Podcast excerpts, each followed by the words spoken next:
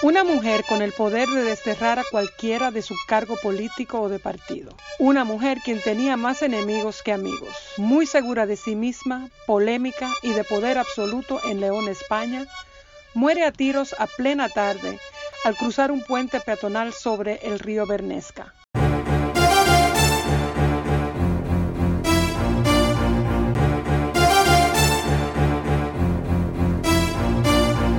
Hola, soy Ana Fanayan y este es su podcast de True Crime en español. Pura realidad. Homicidas que acechan.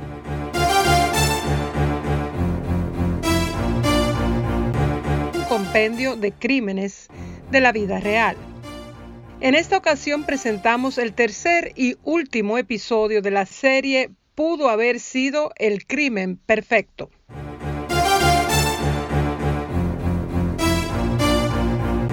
Este es el caso del asesinato de una mujer que amasó mucho poder en León, España. Muchas preguntas siguen aún sin contestar.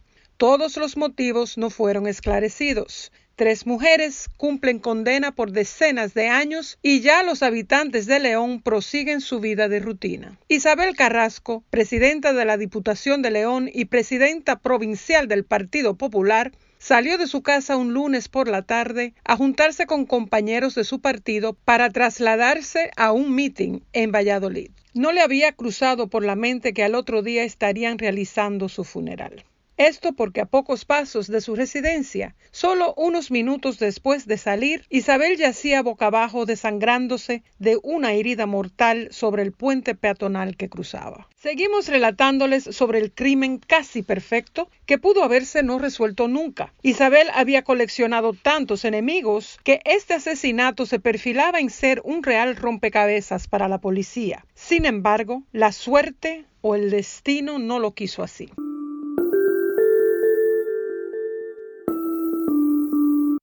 A pocos minutos del siniestro ya habían dos mujeres arrestadas. Ya sabemos, un disparo a quemarropa por la espalda fulminó la vida de Isabel Carrasco el año 2014. Murió a manos de Montserrat González, una ama de casa, madre de Triana y esposa de Pablo Antonio Martínez García, en ese entonces jefe de la comisaría de Astorga. Tres balazos le disparó Montserrat a Isabel. El primero por la espalda, los otros dos indefensa, estando tirada en el suelo.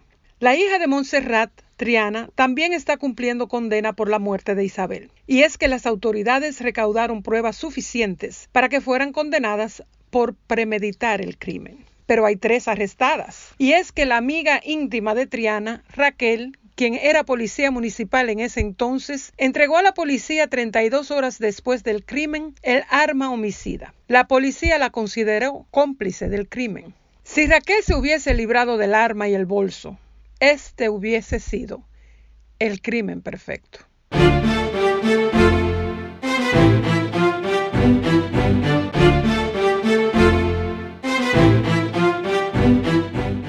Los planetas se hubiesen alineado en favor de Montserrat y Triana, si no hubiese habido testigos, si el policía retirado Pedro Mielgo no hubiese estado caminando por el puente peatonal en ese mismo momento, quizá la historia hubiese sido distinta. Pero esos son muchos hubieses. En todo caso, veamos qué sucedió antes. ¿Cuáles fastidiosas acciones realizaron las acusadas? Sí, las tres acusadas de ese escandaloso asesinato cuáles fueron los hechos que hicieron que un jurado las encontrara culpable a las tres. No se han contestado todos los por qué, aún con las sentencias. Quedan muchas preguntas sin contestar.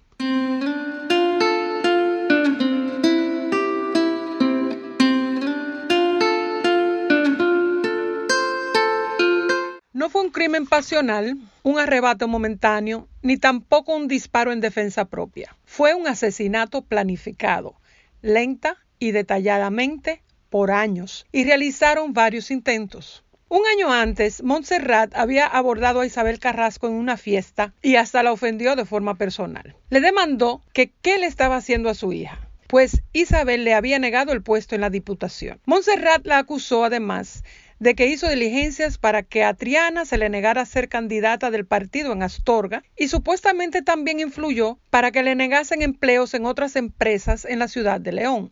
La noche del crimen, la policía registró el apartamento de Triana y Montserrat por órdenes de la juez Sonia González Pérez y encontraron que Triana y Montserrat tenían en su casa cuatro computadoras portátiles, mapas marcados con rutas y también habían apuntado horarios. Al vaciar el contenido de las computadoras, la policía encontró las búsquedas que hicieron Montserrat y Triana por las redes. Hurgaron el Internet buscando cómo comprar pistolas sin número de serie. Habían hecho una lista con nombres de armas, precios, lugares y teléfonos. También encontraron en la última habitación de la casa una caja roja escondida. Dentro de la caja había una pistola semiautomática color negro. Pero esa no fue el arma utilizada en el crimen. Sucede que semanas antes del crimen, madre e hija habían comprado armas de fuego en el mercado negro. También encontraron varias bolsas de plástico con municiones para pistolas. En la casa también encontraron fotografías de ambas, madre e hija, posando delante de una plantación de cannabis.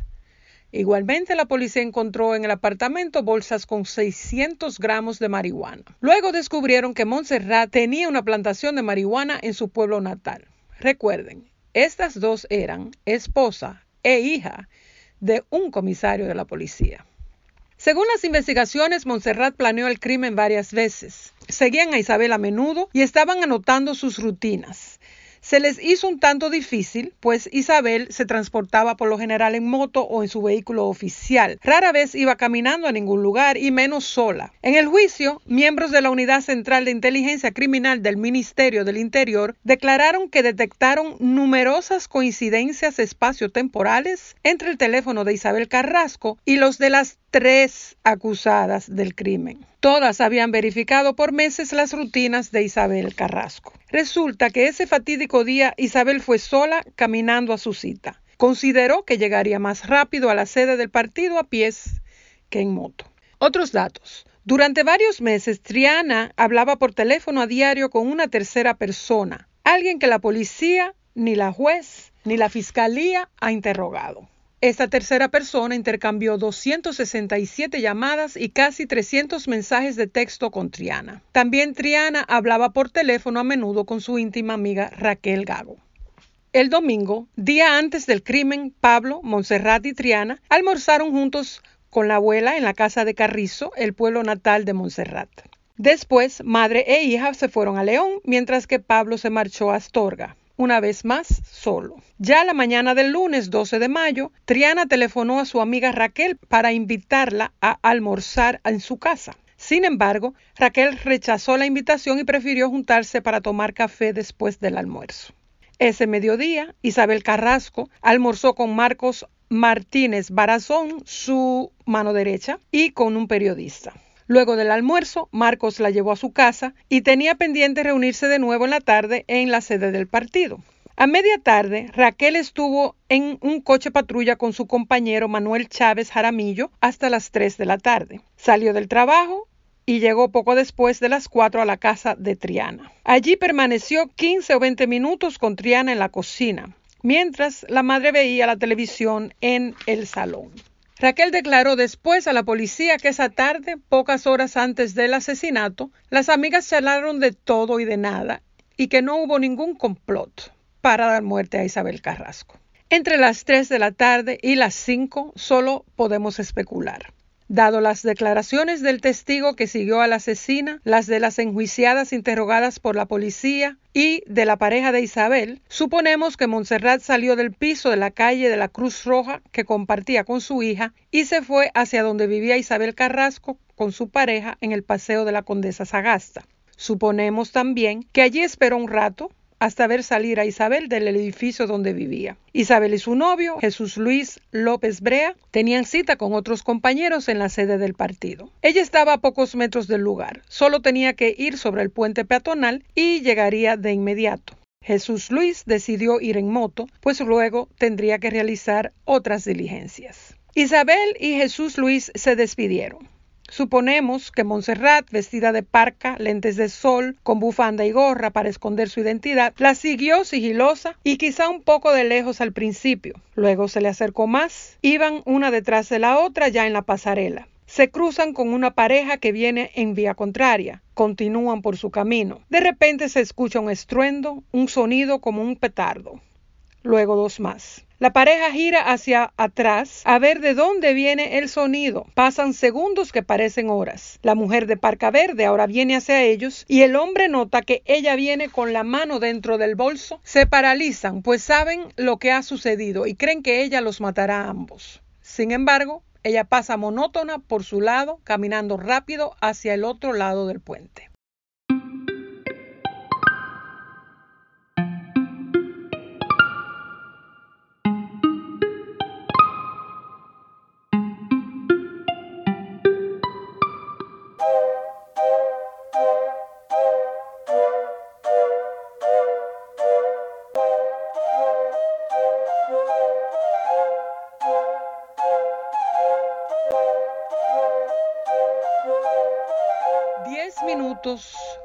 Su deceso. 600 segundos le tomó a Isabel darse por vencida ante tres minúsculas balas y ceder el paso de la vida. Isabel Carrasco, de León, España, la mujer más exitosa en la política provincial, presidenta del distrito de León, dejó de existir.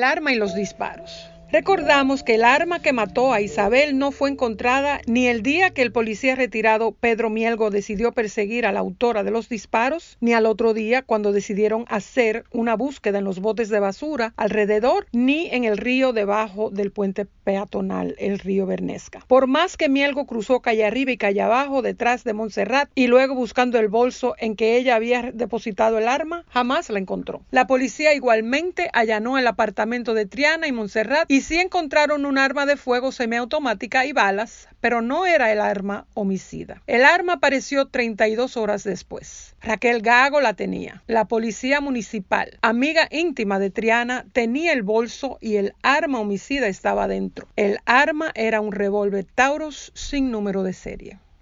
¿Y cuántos disparos fueron? El reporte policial afirma que fueron tres. Cuando Raquel hizo entrega del bolso con el arma fue arrestada. El reporte policial declara que el revólver tiene seis cartuchos en el tambor, tres de ellos percutidos. Los primeros días, luego de la muerte de Isabel Carrasco, se reportó en varios medios que fueron cuatro disparos. Al final, cuando se presentó el reporte forense, solo fueron tres.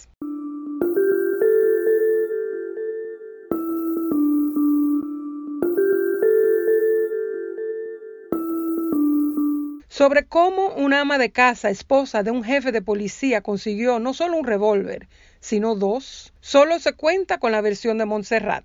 Ella había conseguido el arma de un tal Armando en Gijón.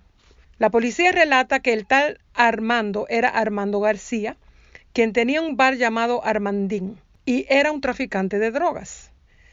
Resulta que el tal Armando era un antiguo confidente policial. Armando ya había fallecido al tiempo de Montserrat decir que fue quien le suministró el arma homicida, así que no se puede comprobar su versión. No se ha podido contestar cómo es que Montserrat, una ama de casa acomodada, esposa de un jefe de policía, se movía en esas esferas criminales. Tampoco se sabe por qué tenían una plantación de cannabis en Carrizo de la Ribera. Podríamos especular que vendían la droga para mantener su estilo de vida, pero eso es solo especulación.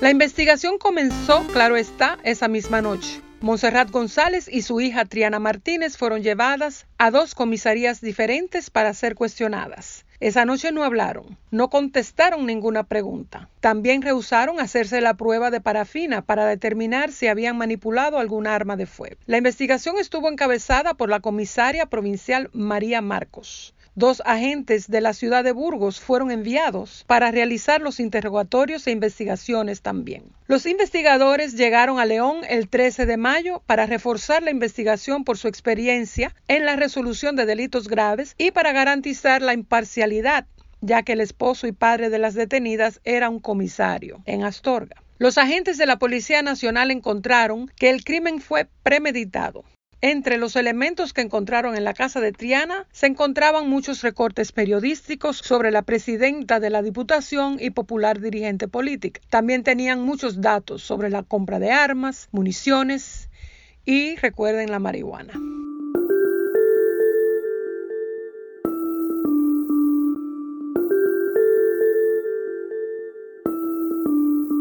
El juicio.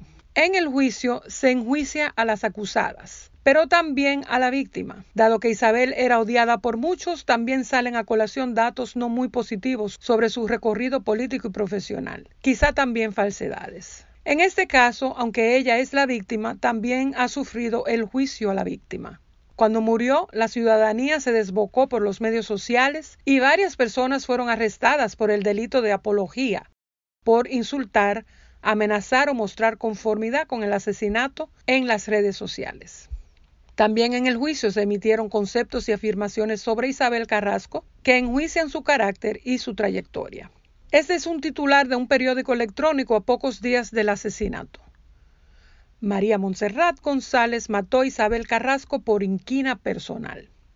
Esa inquina, antipatía o aversión que se experimenta contra una persona o una cosa, Montserrat tenía esa aversión hacia Isabel por cómo había tratado a su hija, en principio, Isabel aceptó a Triana como su mano derecha, aunque Triana fue nombrada en el puesto por el antecesor de Isabel, que era un enemigo de ella, por cierto. Luego de unos años de trabajar para Isabel, Triana cayó en desgracia. Según Triana, porque no quiso autorizar unos pagos de parte de la Diputación a la empresa donde trabajaba el novio de Isabel. Triana también declaró en el juicio que había caído en desgracia de Isabel porque una vez que visitaba su casa, supuestamente para asuntos de trabajo, Isabel la había acosado sexualmente y Triana se negó. En el juicio, Jesús López Brea, la pareja de Isabel, negó esa declaración, afirmando que no tenía indicios de que Isabel le gustaran las mujeres. La revista Vanity Fair reporta que otras fuentes que no quieren ser citadas explican que el verdadero motivo del desencuentro no fue el acoso sexual, sino que surgió porque Triana se negó a firmar una compra de suministros a la empresa donde trabajaba el novio de Carrasco, reafirmando lo que Triana había dicho en el juicio. Triana explicó a la policía, y está redactado en el reporte de la investigación del asesinato, que uno de los contratos con la compañía donde laboraba la pareja de Isabel, Insfere, fue la causa de un enfrentamiento entre Triana e Isabel.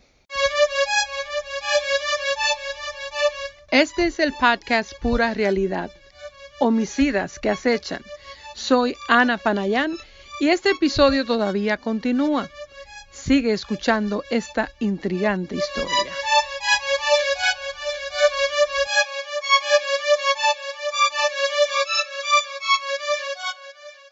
La corrupción.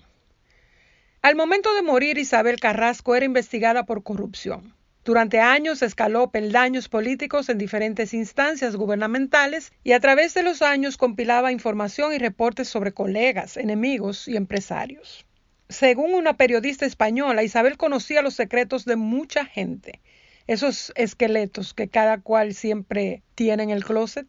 Dice Ángela Domínguez que cuando tenía datos para publicar sobre uno que otro personaje, iba donde Isabel para verificar a ver qué era lo que ella le iba a confirmar. A veces Isabel le contestaba que si eso era todo lo que sabía, porque le faltaban muchos datos. Así que durante muchos años la Carrasco evitó que le pegaran alguna acusación por corrupción aun cuando tenía al mismo tiempo 12 cargos. Pero ya la soga iba apretando. Primero fue acusada por malversación de fondos por un ex militante de su partido, Francisco Gómez, por cobrar los gastos de desplazamiento de León a Madrid a los consejos de administración de tasaciones inmobiliarias TINSA cuando iba en el coche oficial, o sea, cobró dietas y kilometrajes, pero viajó en el vehículo oficial, no en el propio. Otro caso por corrupción entablado contra Isabel Carrasco lo llamaron Operación Púnica. El caso establece que la Diputación presidida por Carrasco pagaba a la compañía Madiva unos tres mil euros mensuales y que Alejandro de Pedro, uno de los cabecillas del caso, cobró más de 105 mil euros en apenas dos años y medio por publicar en medios digitales zombies. Carrasco también mencionó en una entrevista que no le daba dinero a medios de comunicación que la criticaban. Sin embargo, el dinero presupuestado por la Diputación para los medios eran fondos públicos, los cuales ella dirigía donde le parecía. En el año 2013, la revista Interview publicó una reseña denunciando que el 8 de septiembre del año 2009, Isabel Carrasco viajó gratis a Nueva York a costa de la Caja España, acompañada de su pareja, en un viaje que premiaba a directores de sucursales.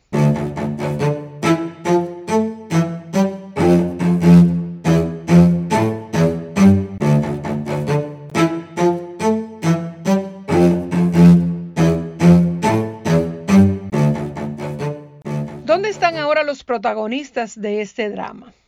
La muerte de Isabel Carrasco repercutió y salpicó a mucha gente. Isabel Carrasco parece que tenía más enemigos que amigos. En su vida profesional logró escalar los peldaños políticos tanto en su partido, el Partido Popular, como en los puestos de gobierno de su provincia. En las aldeas la querían porque les dedicaba los fondos para construcciones e infraestructura. Según sus amigos íntimos, su mayor enemigo era la comunidad comercial de León. Para ellos ella tenía tres defectos.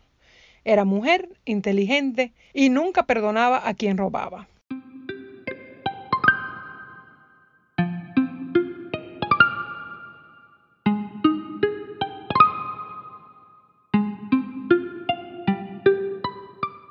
Monserrat González está presa. Eso era de esperar. Luego de las investigaciones pasaron 618 días para entablar el juicio.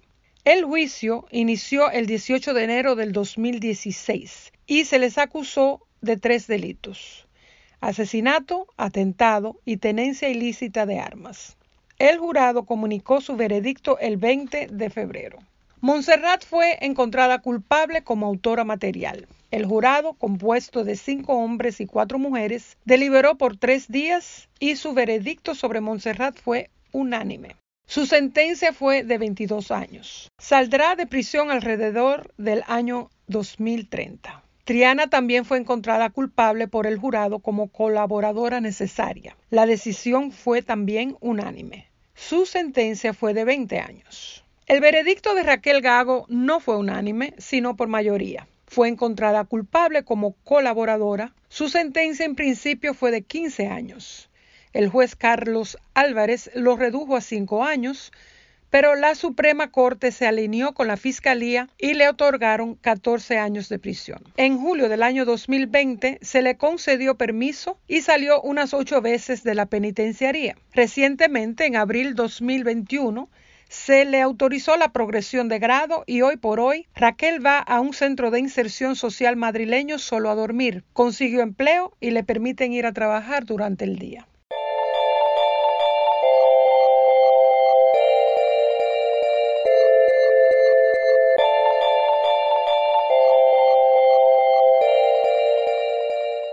El padre de Tiana y esposo de Montserrat Pablo Antonio Martínez sufrió la decida de su hija y su esposa, quienes ya años antes del crimen se habían distanciado de él. Él, sin embargo, visitaba semanalmente a su hija y a su esposa a prisión. Desde el crimen no faltó a verlas ni una sola semana. Nunca fue considerado parte del complot.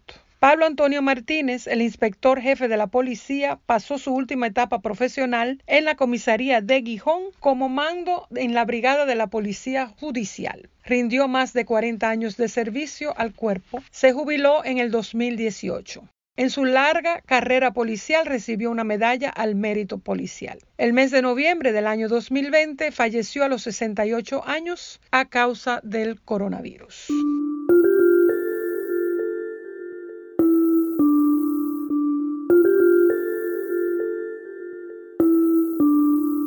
Los otros colegas, los relacionados de Isabel. Veamos qué sucedió con ellos. Marcos Martínez Barazón, su mano derecha, fue el sucesor de Isabel en el puesto de presidente de la Diputación de León. A pocos meses luego de finalizar las investigaciones sobre el caso de la Operación Púnica, se le imputaron seis delitos en la Audiencia Nacional. El Partido Popular también lo expulsó y le pidió que dejara todos sus cargos. Vamos a ampliar un poquito más eh, sobre Martínez Barazón en unos instantes. Desde que Isabel murió, su novio Jesús López Brea duró una semana en la casa que compartían y luego se fue a una casa pequeñita en el pueblo. Durante un tiempo estuvo también tratando de encontrar trabajo. Ya no labora en la compañía donde trabajaba cuando estaba con Isabel. La compañía llamada Isfere estuvo bajo investigación por recibir millones de euros en contratos con la Diputación de León, contratos que eran de la época de Isabel Carrasco y que continuaron aún después de su muerte. En noviembre de 2014 se reportó que la compañía Isfere cerró sus instalaciones cuando estuvo bajo investigación por la unidad de la Policía Nacional especializada en delitos económicos, fiscales y blanqueo de capitales. Una semana después de cerrar, las autoridades detuvieron en su despacho del Palacio de los Guzmanes al presidente de la Diputación de León, Marcos Martínez Barazón. Sin embargo, luego de estar 43 días en prisión, salió bajo fianza y sirvió como diputado no adscrito en la institución provincial hasta que fue expulsado del partido.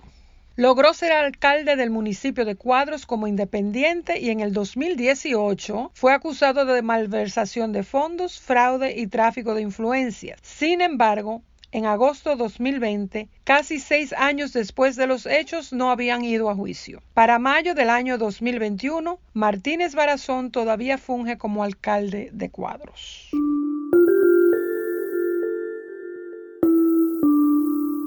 La hija de Isabel, Loreto Rodríguez Carrasco, vive en Madrid. Durante el juicio se mantuvo al margen, aunque sí estuvo presente en el veredicto final. Unos meses después recibió la medalla de oro a título póstumo para su madre de parte de Marcos Martínez Barazón, presidente de la Diputación de León. El acto también fue presenciado por máximas autoridades civiles y militares de León y un grupo de invitados entre los que se encontraban el novio y las hermanas de Isabel Carrasco, familiares, amigos y algunos alcaldes y concejales de la provincia.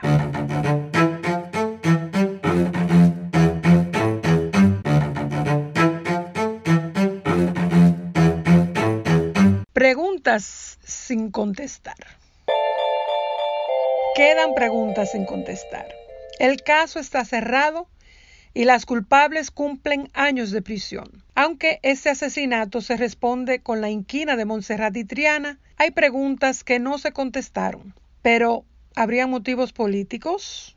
¿Amoríos? terrorismo. Recuerden que a los pocos minutos del asesinato de Isabel se esparció como pólvora el temor que fuera un ataque terrorista. Los políticos de España cuestionaban cómo un ataque a plena luz de la tarde podría realizarse sin nadie saber cómo o por qué. Luego la comidilla del pueblo se encargaría de tirar conspiraciones a diestra y siniestra, dado el alto número de enemigos que Isabel había generado. Una de las preguntas que queda quería el Partido Popular eliminar a Isabel Carrasco políticamente debido a las investigaciones por corrupción que parecía iban a ebullir en poco tiempo? Al momento de fallecer, Isabel ya estaba siendo investigada. ¿Habrían otras investigaciones y sometimientos? Se abriría una caja de Pandoras y podría salir los secretos de muchos que ocupaban puestos elevados a nivel político y comercial. De hecho, ya saben que su sucesor, Marcos Martínez, perdió el cargo a los seis meses de ocuparlo debido al caso Operación Púnica. Lo que sí se sabe, Triana perdió su empleo en la Diputación luego de ser empleada de confianza y mano derecha de Isabel Carrasco. Eso consta en un sinnúmero de reuniones y presentaciones en público, donde ambas aparecen juntas en eventos oficiales. Además, Isabel no reingresó a Triana a su empleo luego de perderlo, y podría decirse que se ve un poco como una maniobra la forma en que Triana perdió su trabajo. Otro dato que se sabe, hay una tercera persona que nunca fue investigada. El documental transmitido en HBO en España, producido por el productor británico Justin Webster, titulado Muerte en León, da cuenta que Triana habló el día del asesinato de Isabel en dos ocasiones por alrededor de 88 minutos con un tercer hombre. Lo que hace sospechoso al individuo es que ni la policía, ni la fiscalía, ni la juez lo interrogaran. Él ha sido parco en contestar preguntas sobre el caso, diciendo solo que hablaba con Triana sobre posibilidades de empleo. Sin embargo, entre el 1 de enero y el 12 de mayo del 2014, Triana y el tercer hombre hablaron por teléfono 247 veces. Y es un asesor del presidente de la Junta de Castilla y León con despacho en sede oficial. Haga usted sus conjeturas. En fin, tres mujeres pagan condena en prisión. Isabel Carrasco dejó huellas, pero la vida continúa su agitado curso.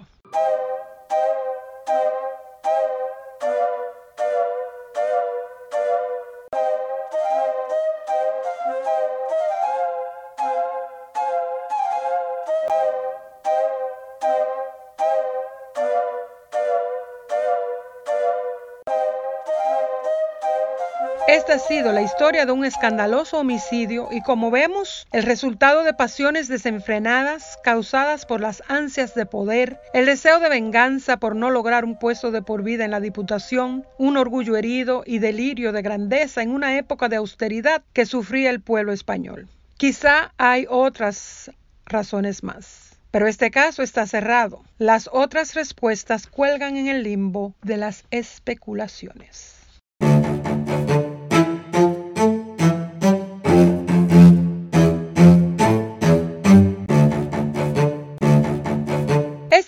Podcast Pura Realidad Homicidas que Acechan, un podcast sobre True Crime en español. Este fue el tercer y último episodio de Pudo haber sido el crimen perfecto, el asesinato de Isabel Carrasco, presidenta de la Diputación de León en España. Busque nuestros podcasts en Spotify y pronto en Google y Apple Podcasts. Nuestra próxima serie les relataremos sobre otra intrigante historia. Soy Ana Fanayán y me despido. Hasta la próxima.